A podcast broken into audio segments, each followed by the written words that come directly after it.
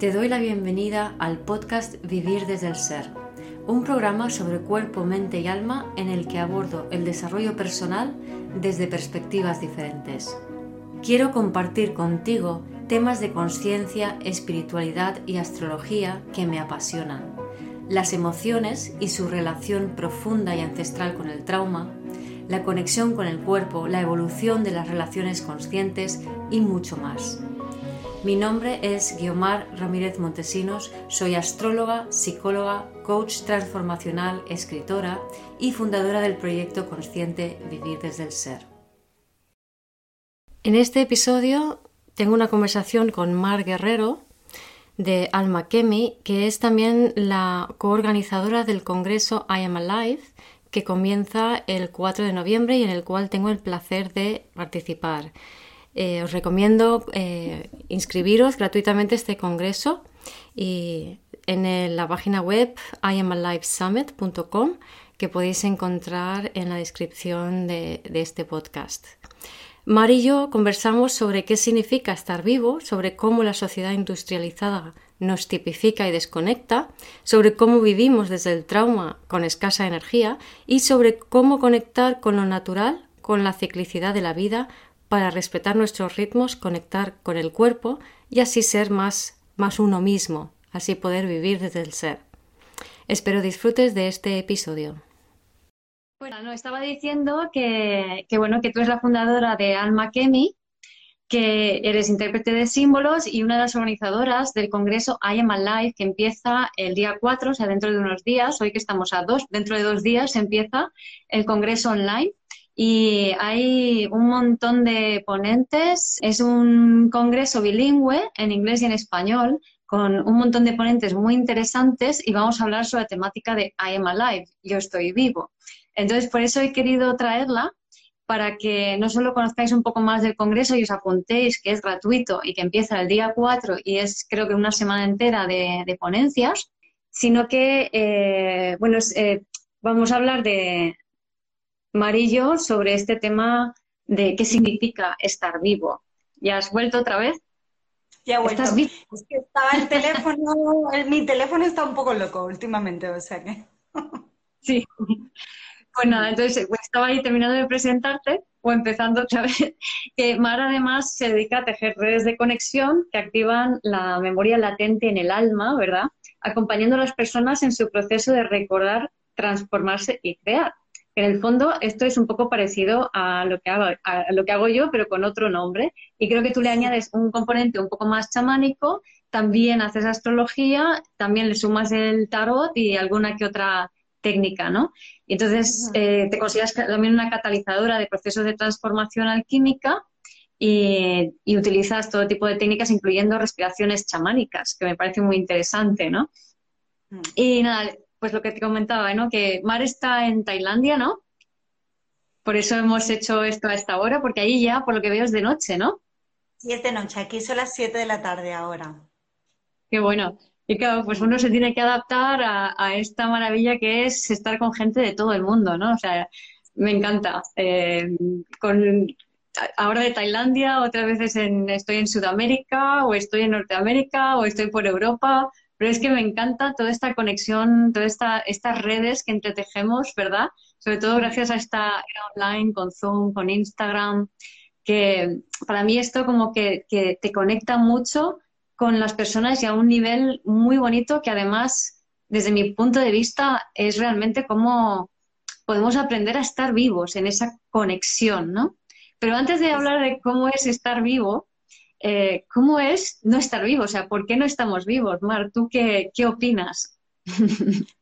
Pues yo opino que vivimos en una sociedad muy robotizada y, tenemos que aprender y de hecho yo creo que esto va a ser algo que ya estamos viviendo mucho, pero que se va a enfatizar, ¿no? Y como astrólogas, con todo lo de Acuario, cómo usamos la tecnología para conectar y tejer redes y como lo estamos haciendo, sin hacer que la tecnología sea parte de nosotros 100%, ¿no? Porque es que al final vives como en un mundo virtual. Yo llevo dos años trabajando solamente online y, es, no es, te quita la vitalidad básicamente. O sea, el cuerpo no, no hay equilibrio.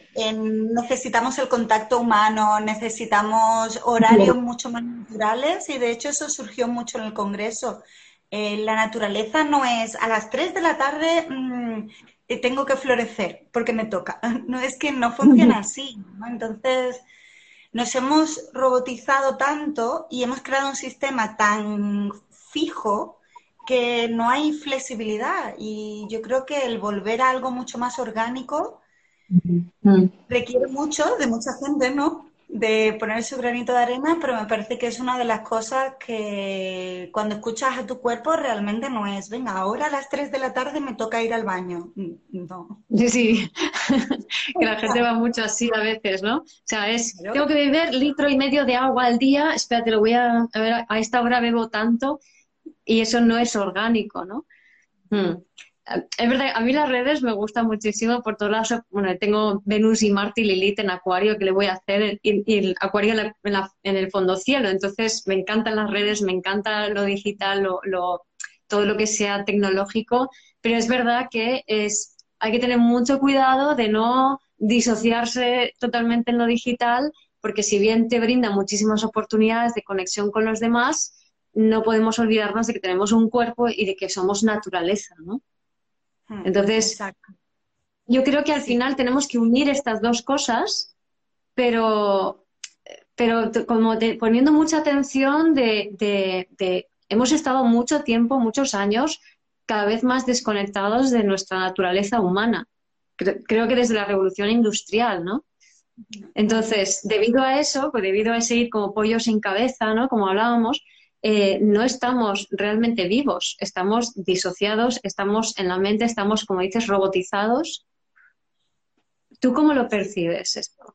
Está igual. Y también lo de la conexión del alma y el ser, que para ti, para tu trabajo también es muy importante. Porque, por ejemplo, para mí, o sea, todos son herramientas, ¿no? La astrología es como el lenguaje desde el que yo veo el mundo y me ha ayudado mm. mucho para entender, pero, pero al final son herramientas para conectar con el alma. Y el alma es lo que nos hace sentir vivos también.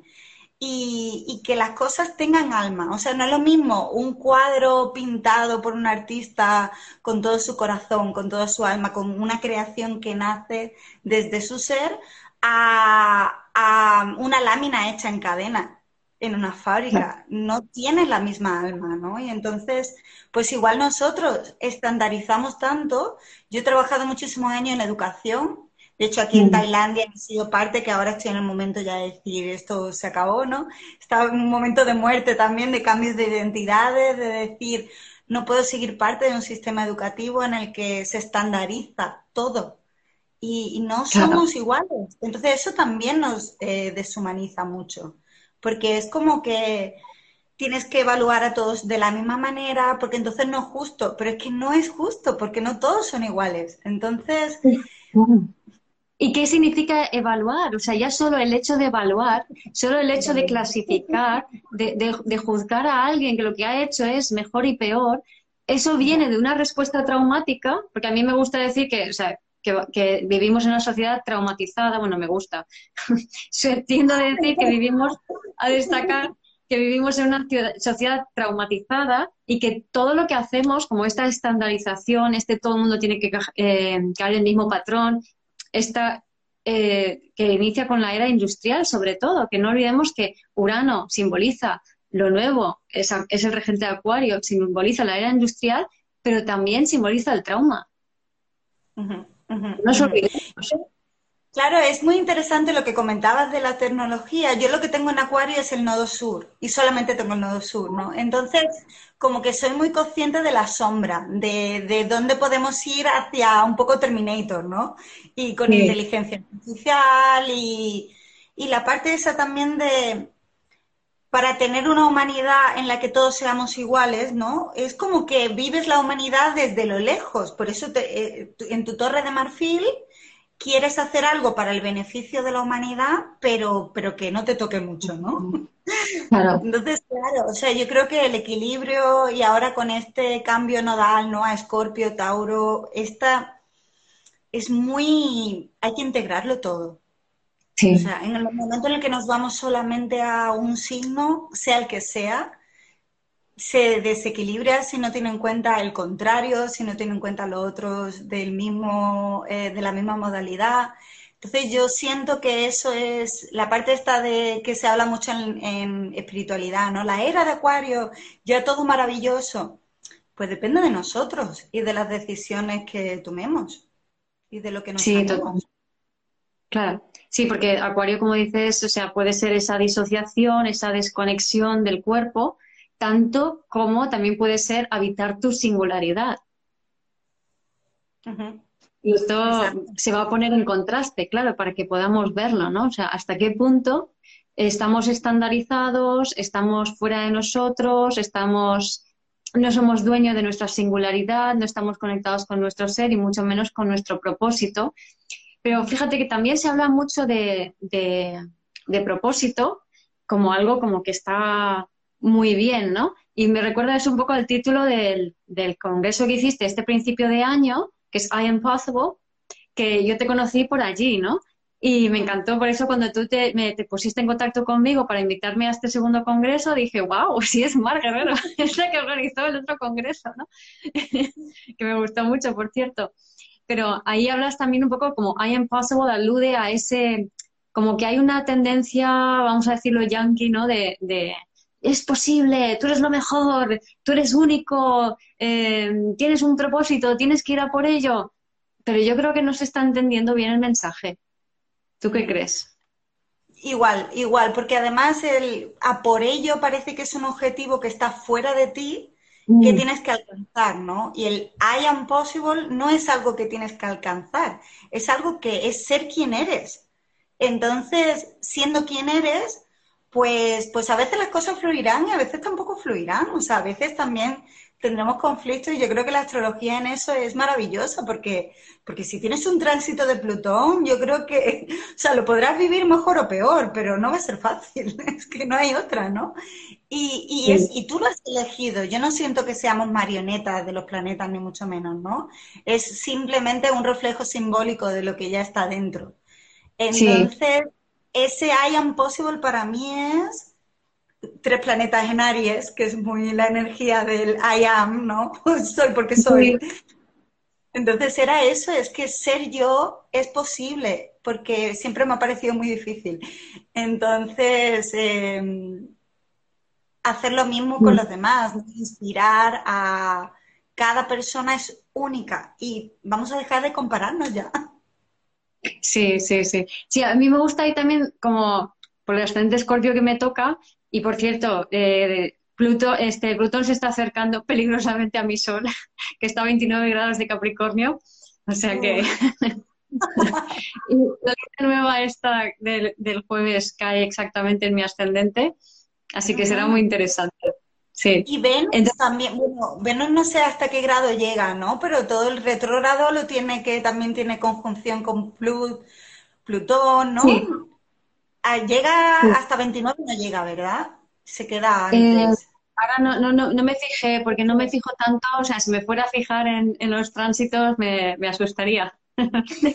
no, pero eh, ahí lo que me gusta hablar un poco de la parte más oscura, ¿no? De, esa parte plutoniana densa, ¿no? Que la gente le tiene mucho miedo y que debido a ellos, eh, o sea, lo que decía, Urano es trauma. Entonces, tenemos mucho trauma en el cuerpo, vivimos una sociedad traumatizada. Eso quiere decir que no queremos sentir lo que nos habita.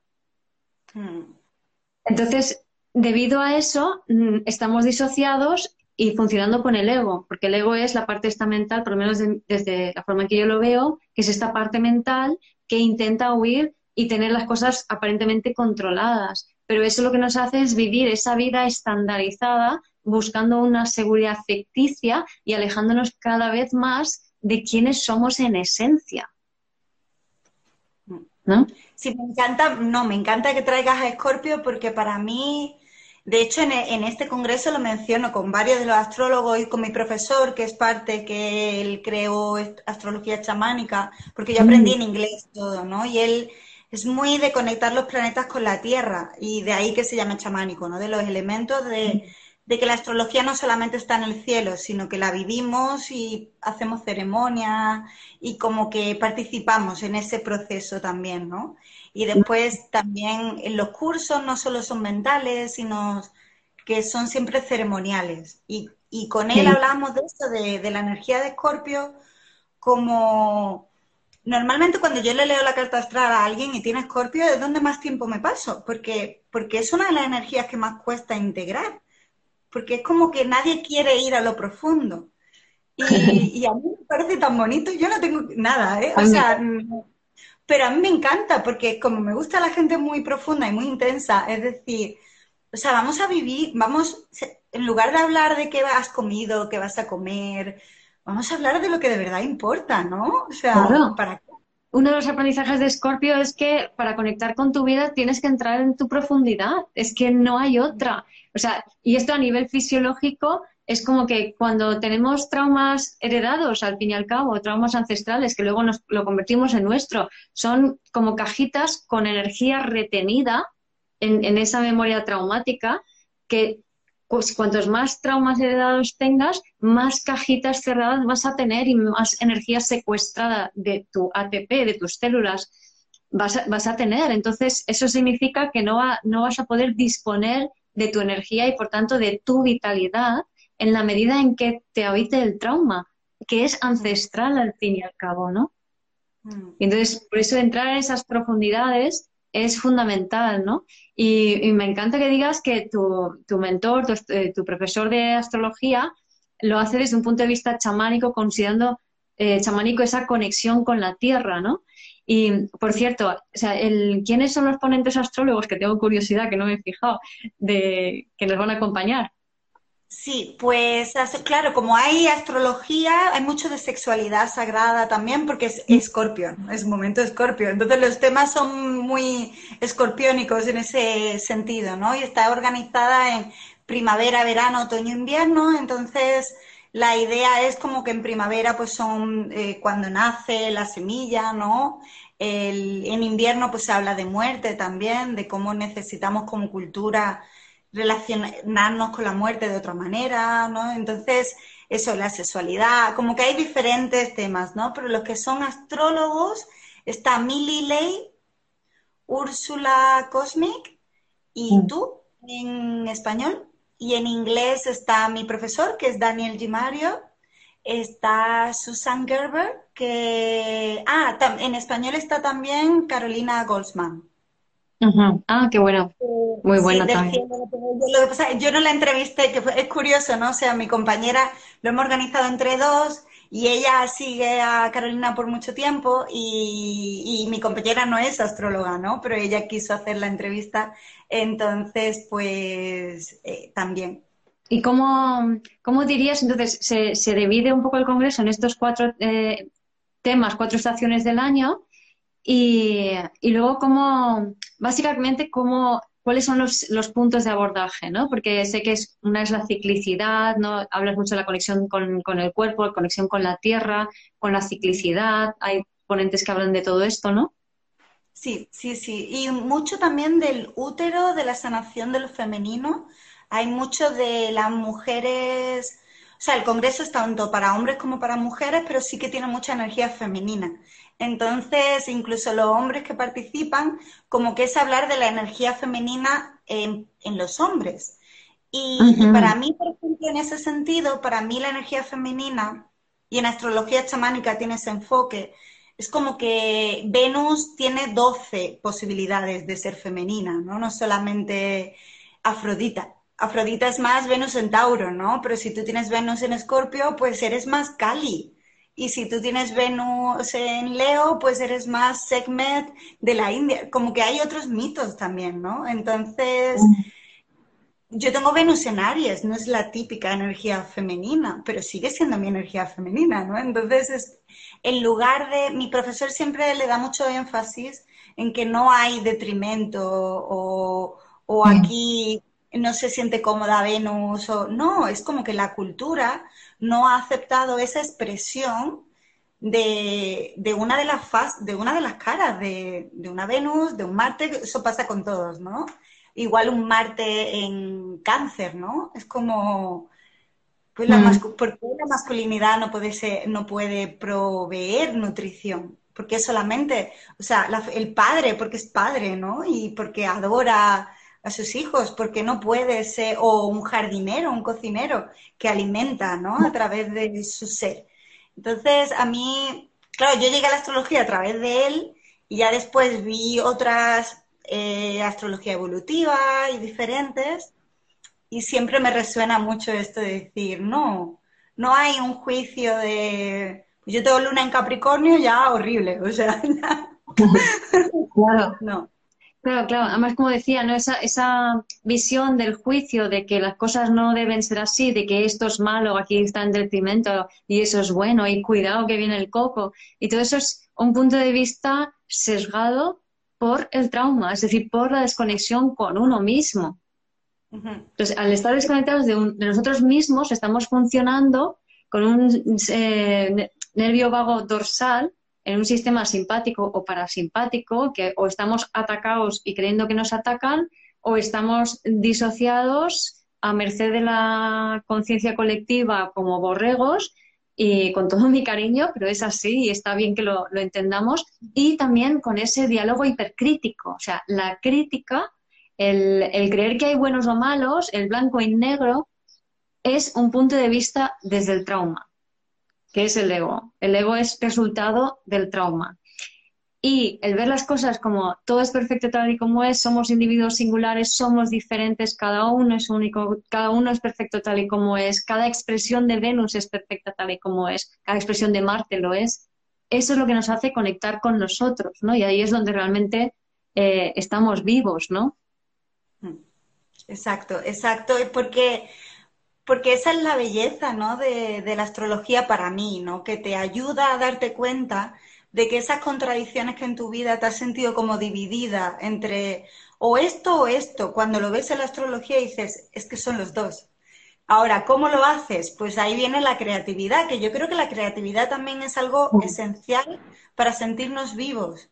Dejar de ser robots que creamos en cadena, ¿no? Yo creo que eso, la revolución industrial, el momento en el que metió el, ensamblaje en cadena, eh, deshumanizó el alma de las cosas, ¿no? el ser humano es creador por esencia.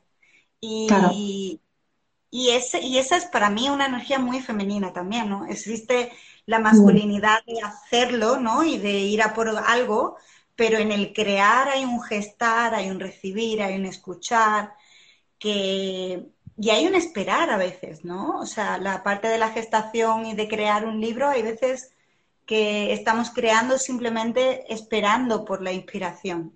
No es solamente el hacer, sino el ser, ¿no? Entonces, para mí, todo eso es esencial para reconectar con la vitalidad. Claro, ahí me viene un poco la imagen como de pues, la industrialización, ¿no? El montaje en cadena, todo igual. Entonces, imagínate el operario en qué condiciones está trabajando ocho horas diarias sin descanso, que en aquellos inicios me imagino que sería así, eh, taca, taca, taca, ¿qué alma va a introducir en el producto que hace si solo está en una parte de la producción y si él mismo está disociado porque tiene hambre, porque tiene ganas de ir al aseo y no puede, porque está en unas condiciones pésimas, porque está agotado, porque no llega a final de mes, ¿no? Entonces, ¿qué alma tienen esos objetos? Y sin embargo, luego por contraste, imagínate un artesano que, crea una vasija de, barro y que la moldea con sus manos y que la, la siente, la, vive, la, la, imbuye de un espíritu, de una conexión, que viene de su propia creatividad, ¿no? Y claro, eso es un proceso lento, orgánico, cíclico, lo que son un poco los eh, temas también que se van a tocar, ¿no? En el, en el Congreso Online. Sí, sí, sí, claro. Es que, es que hay ciclos, ¿no? O sea, si estás un momento, quieres crear algo, un libro, un escritor, ¿no? Si estás en un momento invierno, lo mismo en lo que te toca es descansar y, y mm. esperar porque has terminado tal vez otro libro y ahora mismo y te frustras. Y como en las sociedades, como no, no, no, ya estamos preguntándole, ¿no? Al escritor, ¿y cuál es tu próxima novela? Y lo mismo la persona todavía no lo sabe, porque necesita vivir algo diferente o porque necesita simplemente hibernar. Y lo mismo no escribe en dos años, pero nos, nos estamos mucho en, ese, en esa parte, ¿no? Porque es como que no creamos, producimos. Y yo habiendo trabajado en una universidad durante mucho tiempo es así. A nadie le interesa si tienes unas ideas nuevas y no. Es cuántos papeles, cuántos... Eh, Has publicado. Esa cantidad, no esa calidad. O sea, no es creación de conocimiento. En la universidad hoy en día no se crea conocimiento, se reproduce. Entonces, y, creamos estudiantes, y esto es en todo el mundo. ¿eh? Yo lo he vivido en Tailandia, pero en España, en Estados Unidos también he trabajado de docente, y es como, es que es igual, que a veces nos creemos que el problema es solamente en tu aldea, y esto es un problema de nuestra es global. Entonces, sí. Y creo sí, sí, sí. Sí, es que, no, perdona, no, empieza aquí, que el cambio, en lugar de, que esto lo hacemos mucho, ¿no? Y tú lo hablabas en, tu ponencia en el Congreso, ¿no? De que cuando queremos ayudar a otros, y, a mí me pasa mucho, porque siempre he tenido como esta idea de quiero cambiar el mundo, ¿no? Eh, es como que lo quieres cambiar, y que eso es lo que me llevó a hacer el Congreso, etcétera, pero, pero no puede partir de quiero cambiar las cosas, sino conecto conmigo y desde ahí nace algo que puede cambiar algo o no. O sea, ya eso ya no lo sé. Sí, sí, sí. Fíjate, ahí esta mañana, bueno, me, me desperté súper temprano porque me dolía la espalda y luego me puse, digo, bueno, pues hoy voy a descansar, que además me lo podía permitir. Por fin, después de dos o tres meses de locura de, ritmo, por fin tenía un, un, par de días tranquilos. Digo, venga, voy a descansar y me puse un vídeo de Joe Dispensa y me encantó como me recordó, ¿no? Un concepto tan sencillo, ¿no? Que eh, es como, o sea, él habla de que los pensamientos son eléctricos y el corazón es magnético. Entonces, lo que queremos es que estén en coherencia para poder generar como un circuito electromagnético que nos permita, a través del magnetismo del corazón, atraer lo que somos. Es decir, tienes que eh, primero sintonizar, sentir y vibrar lo, la, completitud para poder encontrar aquello que es completo contigo, ¿no? Ya sea una persona, un proyecto o lo que sea, ¿no? Entonces es, es esta conexión, ¿no? Mm. Sí, porque claro, ahí, y de hecho, volviendo al Congreso, yo creo que esa es muy la energía también de decir, porque de hecho las astrólogas que hay hablan dos de Venus, eh, mm. otra de la luna, es lo que decía, es muy del conectar con esa esencia, ¿no? Y Venus para mí, que la he seguido mucho en el ciclo, que como se estudia en astrología chamánica, no solamente es el star point, sino es el ciclo completo desde ahora que empieza el retrógrado en 19 meses, y yo progresivamente he ido viendo como Alma Kemi, que es como la creación, ¿no? Eh, está totalmente alineada con el ciclo de Venus. Es, pero tal cual. O sea, mi página web, ta, ta, ta, ta meses, eh, desde, y va como por chakras cada mes, cada vez que se encuentra con la luna. Y los congresos lo he creado así. Ha sido tan bonito el decir, no es yo forzando que la vida pase, sino es recibir y poner el trabajo, ¿no? hacer este congreso tiene mucho trabajo porque es bilingüe, los subtítulos lo hacemos nosotras, o sea, el trabajo está. Y es una locura de... pero, pero está hecho con el corazón, de decir, no hay un agobio con resultados solamente o de números o de... No, no, es... Esto es sí, sí, sí en el mundo y ya vendrá quien tenga que venir. Sí, sí, sí. O sea, que es algo que, nace desde dentro en vez de, como decías antes, en, los, en la universidad es muy típico y a mí me pasó una anécdota muy divertida. en, en, una de esas asignaturas de psicología había una cátedra que estaban todo el rato picadas ahí entre ellas, publicando papeles y usando a los alumnos para hacer el, trabajo el, el trabajo de campo, ¿no? Básicamente. Y que en aquella época no había ordenadores como ahora.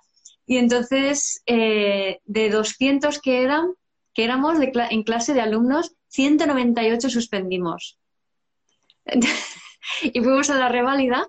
Y entonces ahí era como unas preguntas trampa y yo por despecho me empiezo a inventar una respuesta y, y pongo, lástima de aquellos que publican para ser conocidos en lugar de conocer. Mm. Que luego me llamaron para en la revisión me dijeron, ¿tú te acuerdas de esto? yo, mm". pero, pero esta es un poco la, la, esencia, ¿no? O sea, lástima de, haber, de hacer las cosas para ser reconocidos en vez de conocer, en vez de ser, en vez de hacer, en vez de hacerlo desde el corazón porque quieres. Estamos en una cultura que nos ha dicho que no, que nos tienen que reconocer, que tenemos que llegar, que, que tenemos que lograr, que más dinero, más estatus, más cosas, más coche, más... Y no es por allí, porque si haces eso, estás disociado y si estás disociado, tu sistema nervioso se va al carajo. Y si se va al carajo tu sistema nervioso, tus células, tu, el oxígeno de tus células, la capacidad de producción de energía de tus células, se va a pique y vas a estar reventado, agotado y todo lo que hagas será con un esfuerzo máximo. Sin embargo, si conectas con esa ciclicidad, por ejemplo, eh, a través de seguir las estaciones, de seguir a Venus, de seguir a la Luna, de seguir lo que quieras, que es cíclico, de repente ya no estás tan afuera, sino que estás más dentro, sintiendo esos cambios. Y me encanta lo que has dicho porque no es que he entendido, ¿no? Que no es que eh, como Venus está en tal punto, entonces yo voy a lanzar la página web. No, es que de repente te has encontrado de que tú orgánicamente ya estabas pautando las cosas en eh, de acuerdo con esa Venus, estabas sincronizada con esa Venus, porque estabas sincronizada con ese ciclo natural. Y eso te da una energía enorme para poder hacer cosas que de otra manera serían imposibles. Mm. Y eso es estar vivo, es contar con ese caudal energético entonces, por eso me encanta lo que dices de Venus, porque yo lo hago con el sol, con los amaneceres, ¿no? Que yo tengo el sol inaspectado en mi carta, entonces mi astro es el sol para mí, ¿no? Y tengo el león en, la cúspide del medio cielo. Entonces, para mí es como observar cómo el sol sale cada día un minuto diferente y cuando llega eh, cerca del equinoccio, de repente son tres minutos cada día que va variando y ver cómo sale en un punto y cada día va saliendo un poco más hacia el sur o un poco más hacia el este, hacia el este y hacia el norte, ¿no? Eh, según la época del año y cómo va cambiando el ángulo.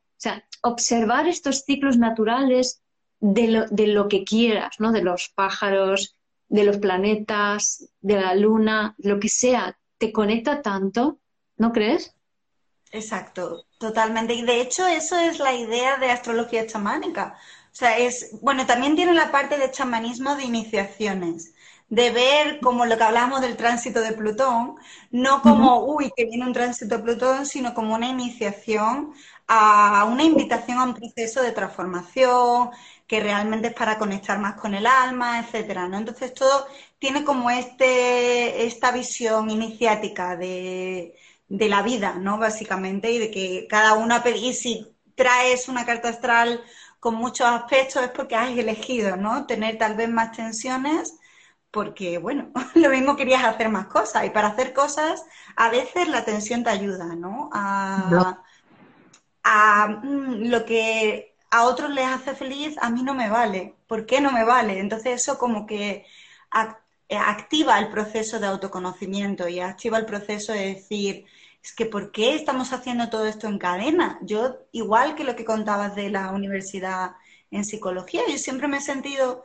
un poco como, mm, no estoy de acuerdo cómo estáis haciendo las cosas, aunque yo sacaba muy buenas notas era como, mm, no estoy de acuerdo, o sea, lo estoy haciendo y me gusta aprender, pero, pero no deberíamos estar intentando tener ideas y crear cosas con esas ideas en lugar de memorizar lo que ya está hecho. O sea, es como cómo cambiamos, hay tanto que cambiar.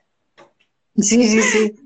Que nos faltan manos, ¿no? Y nos faltan corazones para tomar esas decisiones desde el corazón, desde el alma y no solamente poner parches, que yo creo que eso también hace mucho, ¿no? De quitar vitalidad, porque es como que ponemos una nueva política, pero es un parche, no, no soluciona nada. No, no, y eso es un poco Capricornio vibrando bajo realmente, ¿no? O sea, es esa, esa jerarquía que no, no excava, o sea, como que niega lo escorpiónico, entonces no depura, no limpia, y se van poniendo, o sea, se ve mucho, por ejemplo, en los ayuntamientos, ¿no? Que ponen a un a un trabajador encima de otro, encima de otro, para controlar al otro. Entonces es parche, parche, parche, que lo que hace es rigidizar más el sistema, ¿no? Hasta que ya se anquilosa del todo, ¿no? Y ahí es donde tiene que venir Plutón y Urano a reventarlo todo, que es lo que está pasando ahora, para que pueda entrar un poco, remover las tierras, ¿no? Mm. Mm. Mm. Pero yo creo que se está intentando, o sea, de hecho, me imagino que en casi todas las instituciones, ¿no? Lo que están haciendo es rigidar, rigidizarse más. O sea, se están volviendo más controladores, más jerárquicos, más normas, eh, a todos los niveles, ¿no? Y, claro, este es el llamado a decir, basta ya, ¿no? ¿Cómo, cómo podemos poner la energía en traer iniciativas. Y para mí crear el Congreso fue eso, decir, yo no me siento contenta con el sistema. ¿Qué hago? Necesito hacer algo, pues un congreso. Y, es, así, y, me pasé, ¿no? Me salió un poco la sombra de Capricornio, de decir 40 personas, dos idiomas, es como, ¿es necesario? Pues no, no era necesario. que estoy muy contenta y le tengo mucho cariño, pero es como que también tengo que aprender a cuidarme a mí. Y, Exacto. Y me pasa mucho sobre todo en momentos de, uy, el mundo está mal. Y eso es lo que tú decías en la ponencia, ¿no? Es disociar de realmente, no, yo me tengo que cuidar y después, pues voy a hacer esto porque me encanta, porque me apasionan, porque después de este segundo congreso vendrá un tercero, porque me lo paso pipa, pero no por un sentido de responsabilidad, de llevo el mundo a mi espalda. O sea, es como, es algo que yo estoy haciendo mucho a nivel personal. Mm. Claro, claro. Dice, yo ahí tengo una visión de acuario elevado. Vale, acuario elevado ha integrado el, su escollo es cáncer, ¿no? Y el cáncer vibrando bajo es amor, odio, separación. Y cáncer vibrando alto es ese cuidado, esa ternura hacia uno mismo y hacia los demás, ¿no? Entonces, cuando Acuario integra eso y luego integra a Leo, que es su signo opuesto, y acepta su singularidad sin esperar nada a cambio, sin estar mirando a Capricornio, que es el signo que le precede, ¿no? El, jefe, la jerarquía, y a ver si me aceptan o no, o quiero ser el rebelde, al fin y al cabo, eh, es más capricorniano que, que cualquier jefe jerárquico, porque está ahí, quiere ser jefe él, ¿no? Entonces no se trata de eso, sino que realmente cuando Acuario se sublima, para mí se convierte en su propio sol. Y a partir de allí, cuando está, cuando está en sí mismo y tiene claro quién es y lo que trae, lo que quiere aportar y lo que hace, y es creativo desde dentro, el eje Acuario Leo es un eje creativo, mm. de repente lo que ocurre es que empieza a atraer eh, seres y situaciones que resuenan con él, que es otra manera de decir que propaga conciencia. O sea, la conciencia se propaga. Y eso es muy interesante con la cuadratura, ¿no? Urano-Saturno, que, al final son estos dos, ¿no? Activa este eje, ¿no? Del lo rígido, la liberación, y como a veces puede ser liberación por liberación, que tampoco va a ningún sitio. O... Pero Saturno también y Capricornio igual, bien utilizado, ¿no? Como energía, es algo que podemos crear bases sólidas para el futuro y las siete generaciones venideras. En, astrología chamánica, Capricornio tiene como la energía de las abuelas, ¿no? Una luna en Capricornio, por ejemplo, en mi caso, es esa energía de, de la sabiduría que solo te da el tiempo y la experiencia. Entonces, a mí me ha gustado siempre mucho porque yo con la visión corporativa de Capricornio nunca me he sentido em, identificada. Pues sí. Capricornio es un signo femenino. Exacto, es que es Yin. Es que qué sentido tiene, claro, es que es tierra.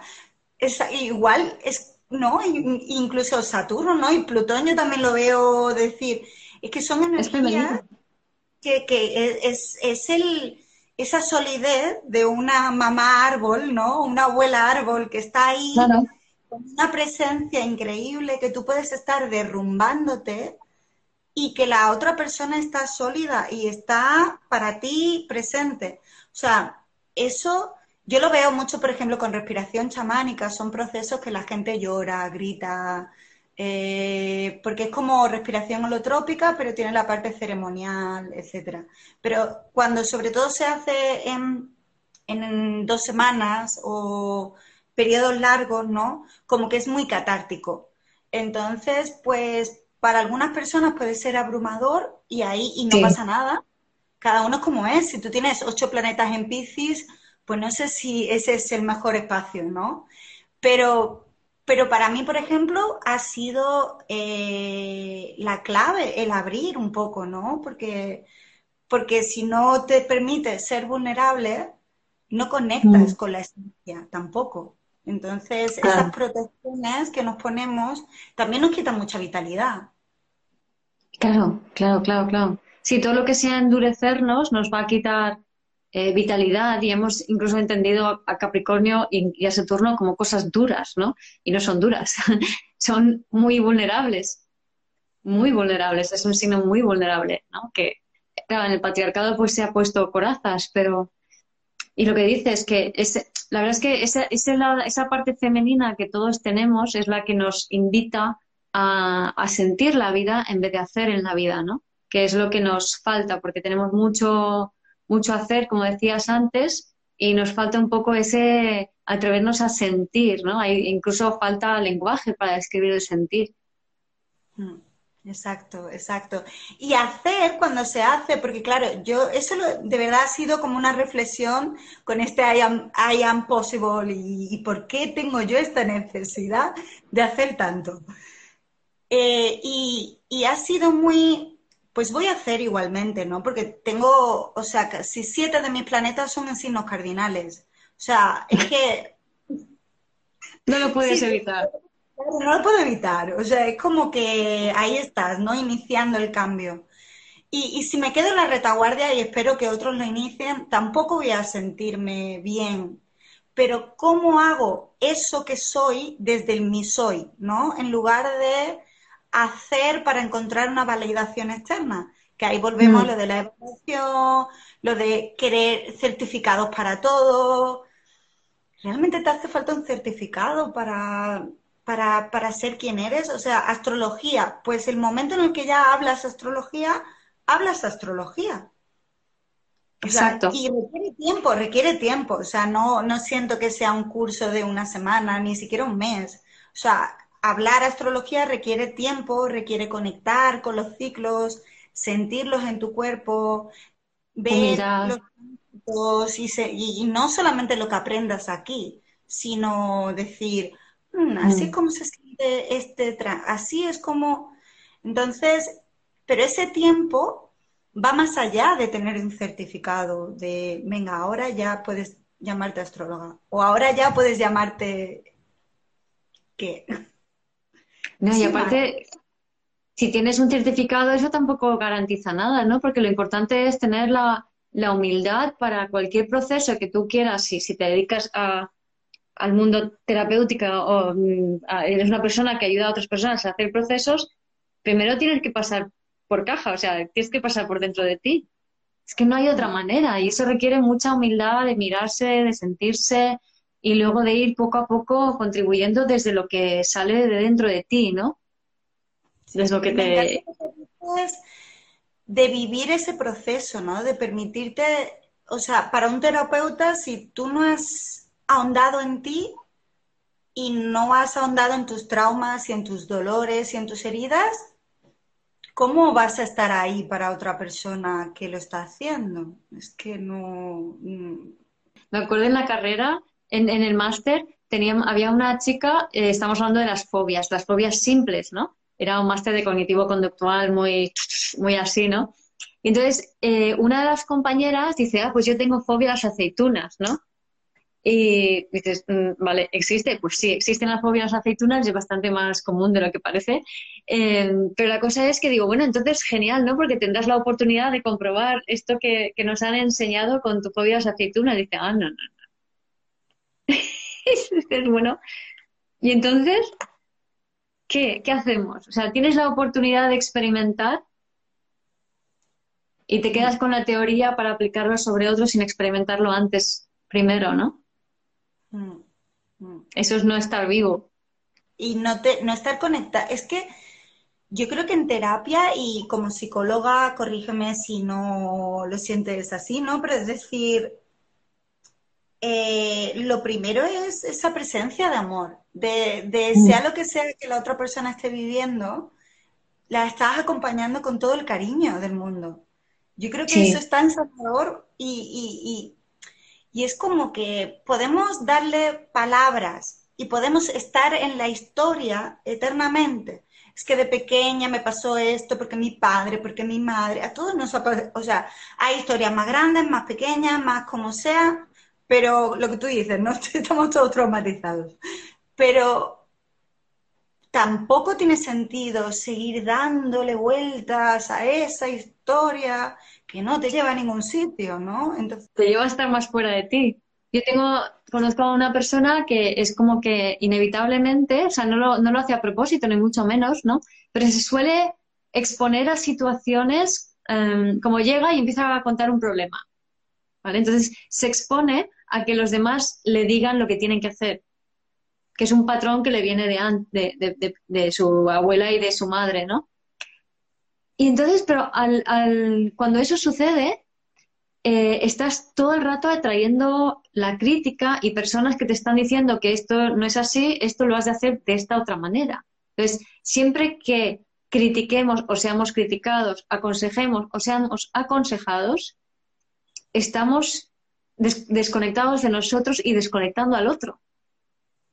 Porque la crítica y el consejo pertenece al ego, no al ser. Entonces, no puedes jamás llegar a evolucionar, a conectar con tu ser a través de la crítica. La crítica yo creo que lo vemos muy fácilmente, ¿no? Si criticas a alguien, estás en el ego. Pero los consejos nos sentimos bien cuando estamos dando consejo a otra persona pero te estás poniendo en una situación de superioridad con el otro, con respecto al otro. El que da consejos es como yo estoy aquí porque yo esto ya lo he vivido y tú estás aquí. Entonces, en, eh, una de las cosas que aprendemos en respiración chamánica, en los procesos, porque después de vivir la experiencia en sí, ¿no? La experiencia es pues un tipo de respiración con una música y es eso, es muy catártico. Entonces la parte del proceso después es muy importante. Se hace a través del arte y también se hace hablando.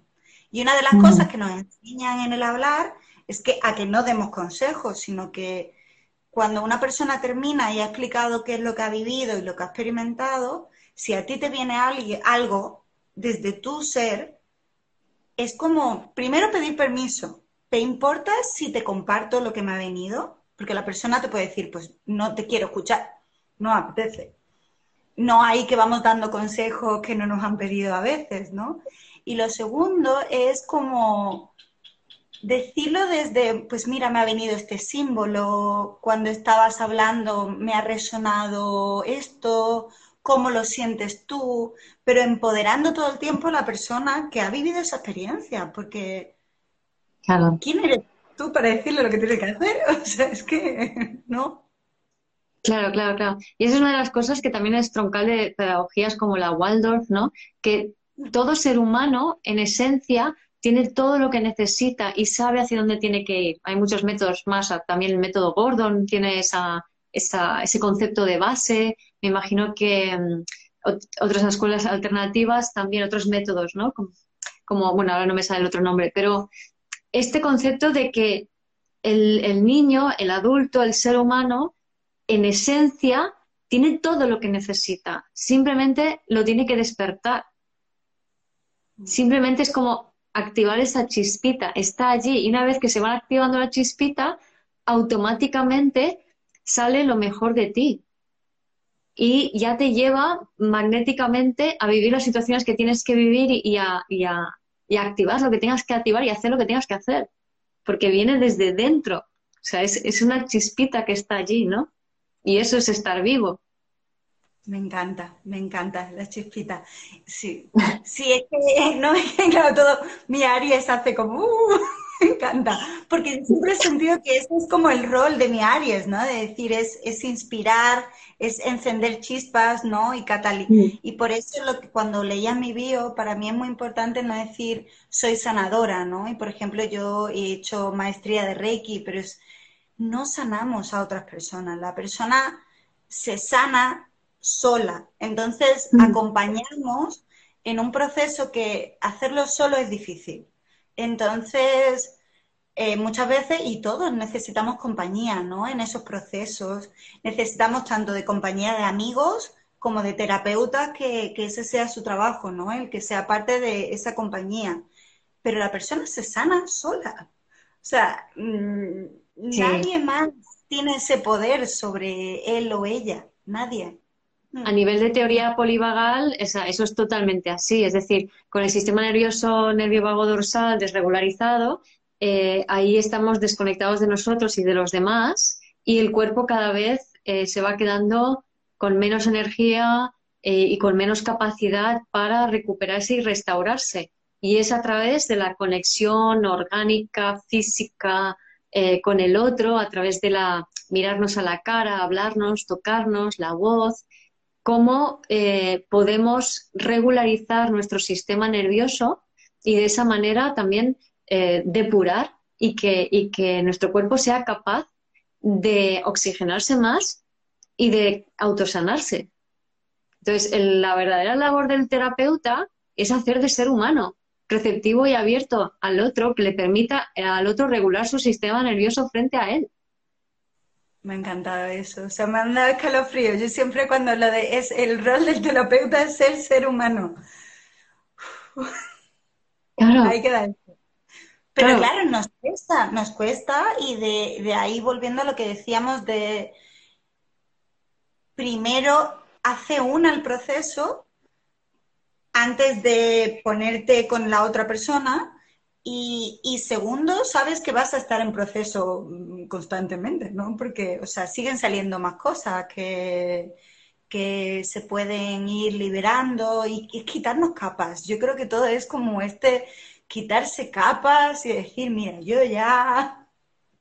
Mm, como un viaje, como un viaje al centro de la Tierra, pero al centro de ti mismo, como un viaje, como un viaje, viaje plutoniano de estos de que vas hacia el centro de ti, al centro de ti, para... Y de hecho Plutón es eso, ¿eh? O sea, Plutón y Escorpio eh, tiene que ver con las memorias celulares, con el dolor ancestral, con lo más bajo y rastrero, con el dolor, pero es que también tiene que ver con todo el potencial que se logra una vez que hemos em, conectado esas, hemos bajado esas profundidades y hemos ido abriendo esas cajitas donde están guardados los traumas ancestrales, ¿vale? Ahí es donde Escorpio se convierte en Leo. Y ahí es donde Plutón da paso al Sol. Mm, me encanta. Además, yo, por ejemplo, en esto de, lo que traemos de los ancestros, ¿no? Traemos traumas, pero también traemos regalos y dones, ¿no? Hay los dos, hay memorias.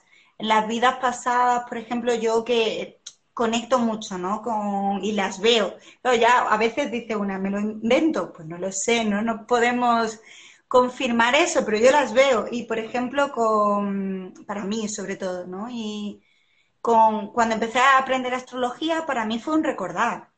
Era decir, yo he sido ya astróloga en Egipto, en un templo, y era parte de mi, de ser como sacerdotisa y estaba conectada con las estrellas de una manera muy ritual también. Entonces, cuando la astrología volvió a mi vida, fue como... Lo reconozco. Claro, lo reconozco, es un pedacito de mi alma que vuelve y que dice, esto me da vitalidad porque esto es parte de mí. Entonces, claro, en, todo ese escorpio, cuando buceamos en lo oscuro, encontramos dolores, pero también encontramos todos esos tesoros que decía, y cuando abrimos decimos, anda, que, yo esto ya lo he hecho. Entonces, pues te empodera muchísimo. Y claro, por eso Escorpio es el poder es, el, es un maestro también, ¿no? De tai chi, de que conoce cómo funcionan las energías, pero porque no le da miedo ir a lo, al fondo. Exacto, exacto, buenísimo. Sí, yo lo veo igual y además lo siento igual con la astrología, ¿no? Pero bueno, Mar, así para que ya llegamos a la hora, para terminar de cerrar, me gustaría que volviéramos a hablar un poquito más del Congreso que empieza pasado mañana ya que cuántos, eh, cuántos días, cuántos ponentes y que el acceso es gratuito y que podéis seguir el enlace de mi bio o el de tu bio, que ahí os inscribís y cuéntanos un poco más. Sí, Pues empieza el 4 de noviembre a las 6 de la mañana de Costa Rica, que en España es como la una de la tarde, ¿no? Y aquí es por la tarde, porque era, es 4 de noviembre en todo el mundo, porque la otra chica que lo organiza, ella vive en Costa Rica y yo vivo en Tailandia. Entonces, ella y yo, de hecho, para organizar esto tenemos que hablar siempre o por su mañana o por mi noche, porque estamos a 12 horas de diferencia. Entonces, así es muy interesante, ¿no? Como traemos, entonces hay gente de muchos países del planeta, es en inglés y en español, entonces las charlas que son en inglés tienen subtítulos y lo mismo, ¿no? Las charlas que son en español tienen subtítulos en la otra lengua y son siete días y, son muy experienciales. Entonces, eh, la mayoría, no todos, ¿no? Pero muchas de ellas como que hay meditaciones, hay activaciones también. Y, y es como que va siguiendo esos ciclos desde la semilla, desde el vacío al útero, después en la primavera, el verano, el otoño, el invierno, y como que volvemos a empezar, ¿no? Entonces es esta idea de espiral y la verdad es que ha sido un poco tetrio organizar que estuviera equilibrado inglés y español cada día, que los temas fueran los temas que son, que fueran charlas hechas por mi compañera y por mí, ¿no? Que no hubiera pues, cuatro charlas solamente de una de nosotras. Entonces ha sido un poco como... Pero está un poco Tetrix, un poco Tetrix, porque cuando uno fluye, el Tetrix va muy rápido y encaja muy rápido, que yo lo sé. No, encajado. O sea, yo digo, ¿cómo puede encajar? Porque es como una locura, dos idiomas, dos personas diferentes, ¿no? Eh, y con una estructura muy clara, porque la, estructura nos vino desde el principio, entonces era como, a ver si sale. Está hecho de una manera que es casi un curso, que se puede mm. seguir, o sea, que realmente tiene como una, un proceso, hay un proceso en sí, ¿no? Y, eso es gratis cada vez, por ejemplo, el día 4 lanzamos, son cuatro vídeos más o menos cada día, entonces están disponibles por 48 horas y ya después si hay un precio, si alguien quiere hacerlo con más tiempo y tenerlo para siempre, etcétera. Pero se puede seguir gratuitamente también perfectamente. Mm. Buenísimo. Pues nada, os animamos, que yo también tengo una ponencia en, en el, en el Congreso I Am Alive. Así que, y es, el, es tres W, I Am Alive, en inglés, ¿no? Eh, summit, uh sí. Y eso, está el enlace en nuestras bios, así que iros para allá y apuntaros, que es gratuito y aunque no podáis ver todo, o sí, o vamos, lo que sea, pero verlo, apuntaros y, y intentar verlo porque yo vi el otro y es muy chulo y estoy segura que esto también. Pues muchas gracias, Mar. ¿eh? Por parte de las dos hay mucho amor y yo creo que eso se percibe cuando, mm. cuando las cosas se hacen con amor, se percibe, creo. ¿no? Entonces, eso es, si te apuntas y ves un vídeo, eso es lo que tu alma quería y lo que necesitabas. No hace falta atracarse tampoco, ¿no? Entonces, que tenemos tanta información digital que a veces es como, no, lo quiero ver todo con calma, ¿no? Sí. Que... o sea, tú te apuntas y a lo mejor eso, como he dicho mal, no ves un vídeo, ves dos, da igual, es gratis, ¿eh? Pero es que vas a, tú déjate llevar y dice, pues hoy me conecto, ¿no? Y entonces vas a ver el que tenías que ver, punto, ¿no? Sí, pues muchas, gracias, Y, y nada, un placer, de verdad. Gracias por escuchar este episodio del podcast de Vivir desde el Ser. Si te gustó el contenido y los temas que hemos abordado, dale a me gusta, suscríbete a mi canal, comparte este episodio con quien crees que lo pueda necesitar y te invito a visitar mi web vivirdesdeelser.com y a seguirme en las redes.